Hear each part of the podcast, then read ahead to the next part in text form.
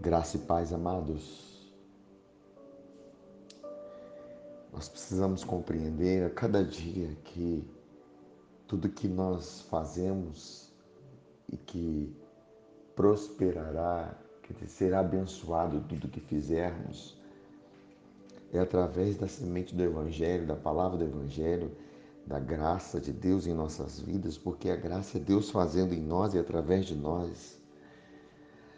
A graça é não vivo mais eu, mas Cristo vive em mim.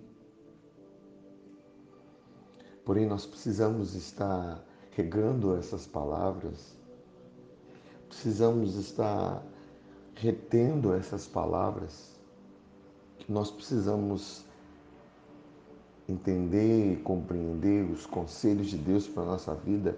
Em Salmos, capítulo 1, versículo 1 a 3, tem um conselho do Pai para nós muito importante.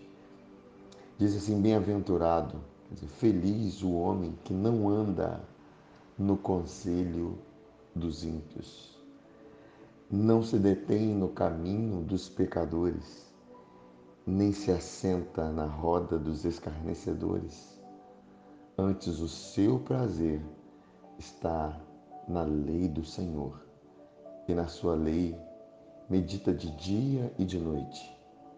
Ele é como árvore plantada junto à corrente de águas, que no devido tempo dá o seu fruto, e cuja folhagem não murcha, e tudo quanto ele faz será bem sucedido. Que maravilha! Nós sabemos que muitos têm seus conselhos, o mundo tem o seu conselho, né? os ímpios têm os seus conselhos, mas nós sabemos que são carregados de culpa e de amargura. Todas as vezes que você ouve o conselho de alguém com culpa, com amargura, e você se detém nesse caminho, você se assenta a ouvir essas pessoas, você acaba paralisando a ação da palavra de Deus em você. Mas quando o seu prazer antes dessas coisas e eu não estou dizendo que você vai estar livre delas, mesmo porque as pessoas que estão ao seu redor muitas das vezes estão proferindo palavras, mas o que você está fazendo com essas palavras? Se você está abrigando essas palavras do mundo, dessas pessoas no seu coração, é que você precisa estar atento.